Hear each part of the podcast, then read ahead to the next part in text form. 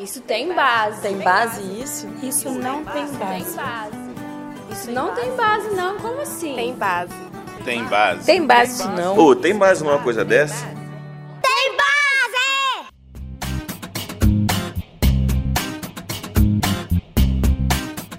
Saudações sindicais! Tá começando Tem Base, o podcast do Sindifes.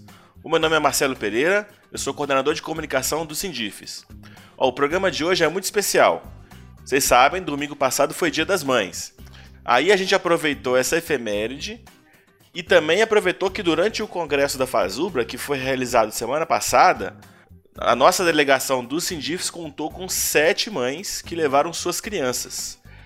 E aí a gente bateu um papo com elas sobre os desafios de ser mãe sindicalista. No Confazubra a gente contou com uma boa estrutura para receber as crianças.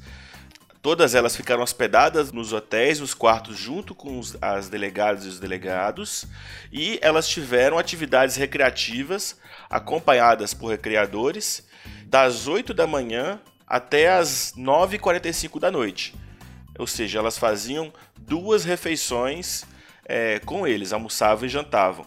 E isso liberou essas mães para poder aproveitar toda a programação do Congresso da Fazubra.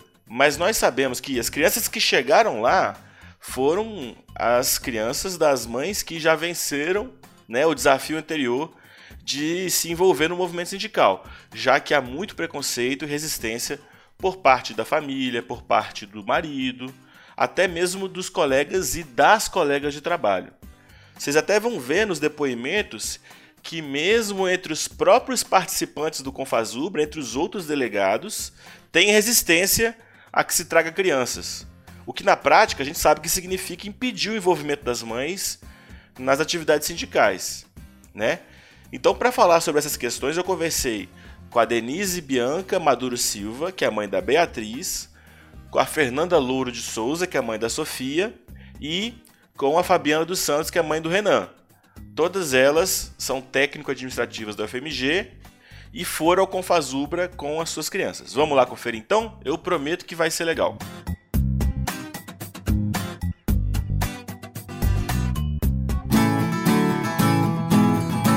D de prosa.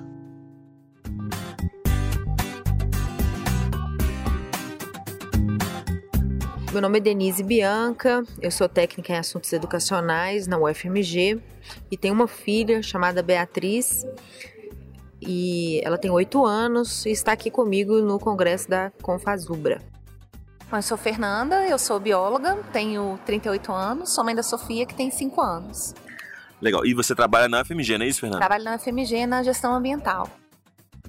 Eu me chamo Fabiana, eu trabalho no Hospital das Clínicas da UFMG já tem cinco anos e eu entrei na luta do, do, do Sindifes há pouco tempo, tem só um ano. Eu sou mãe do Renan é, e eu procuro levar ele para todos os, os eventos que tem, né? Desde que não seja também uma coisa puxada para criança, né?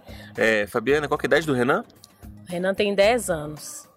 Quais são as dificuldades que você sente em ser mãe e participar do movimento sindical?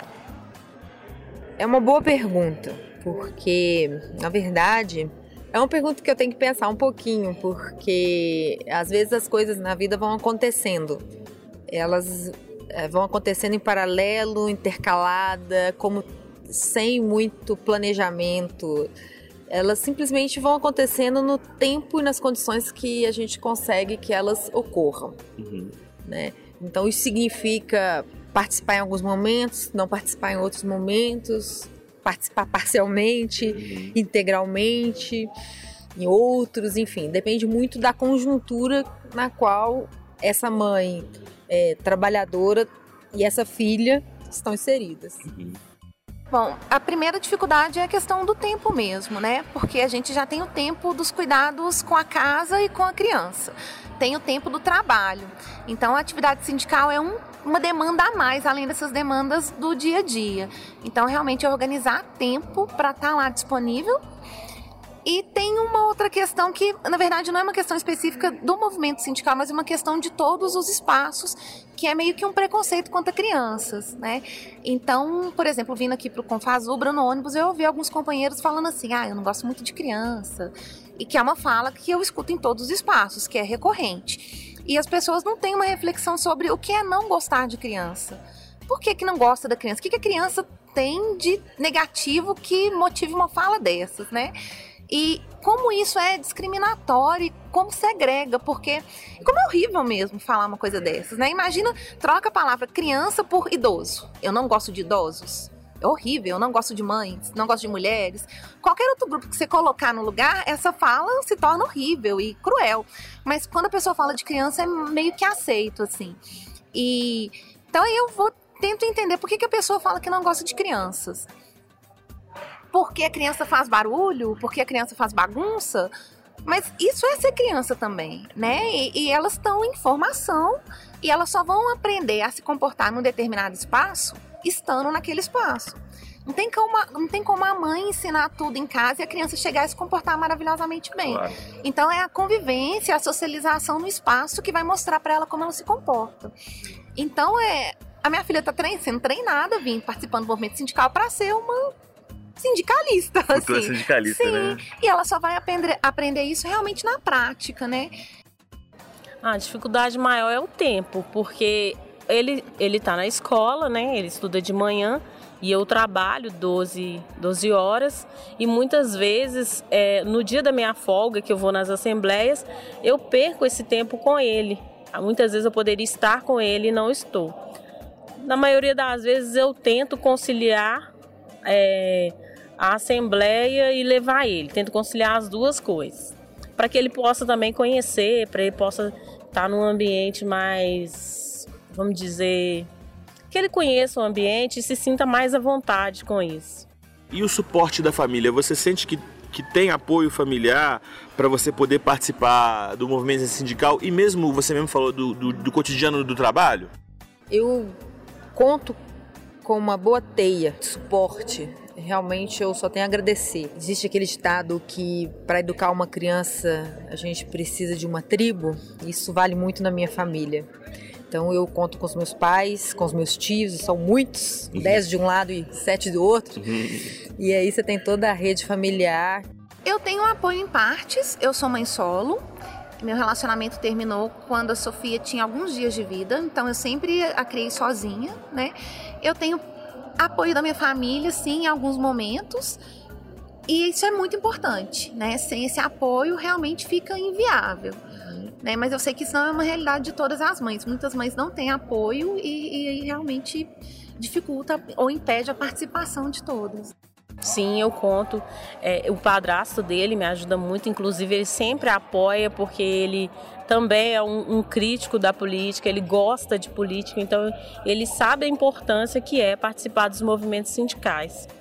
E a minha irmã, ela também, muitas vezes ela até vai junto. É, é uma coisa que a gente vai trabalhando. Infelizmente, nós estamos começando a trabalhar política agora na nossa família, porque a gente era daquela frase de que política e religião não se discute. Mas eu acho o contrário. Política a gente tem que discutir sim. Qual o impacto que essa sua participação nas atividades sindicais é, tem na Sofia, na formação dela? Uhum. Você acha que já é possível identificar alguma coisa, enfim? Sim, ela, se você perguntar para ela se foi golpe, ela vai dizer foi golpe. é, ela acompanha toda a conjuntura, é, ela assiste comigo ela assistiu, por exemplo, o discurso da Dilma é, na ONU, ela participa ativamente comigo e tem uma compreensão, é, na medida de uma criança de 8 anos, claro, da conjuntura nacional.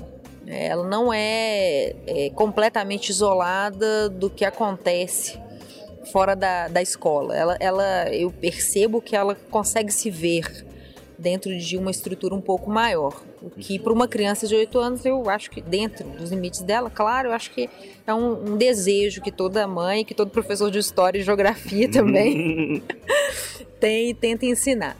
É, então eu acho que a participação é, em congressos, a participação é, em plenárias, saber vir aqui, por exemplo, e, e, chegar numa plenária cheia de faixas, de propostas, de ideias que se debatem, que se discutem, é, favorece a ela positivamente para que ela defenda suas próprias ideias, uhum. né? Eu percebo isso muito claramente nela, assim, desde quando ela tinha quatro anos, assim, por, exe por exemplo. Uhum. Vou dar um exemplo aqui. Ela tinha quatro anos e o pai dela não deixava ela usar batom. E ela queria usar batom. e aí ela falou, eu falei, olha filha, ela veio falar comigo, eu falei, olha, a gente tem que conversar com seu pai. Né? Eu não posso chegar e tomar essa decisão sozinha com você. Vamos conversar com o papai. Então tá. Aí ela ligou pro pai. Pai, temos que fazer uma reunião. Eu olhei assim, meu Deus. E aí, quando o pai dela chegou em casa, ela já tinha arrumado a sala de reuniões. Ela colocou todas as cadeiras em círculo.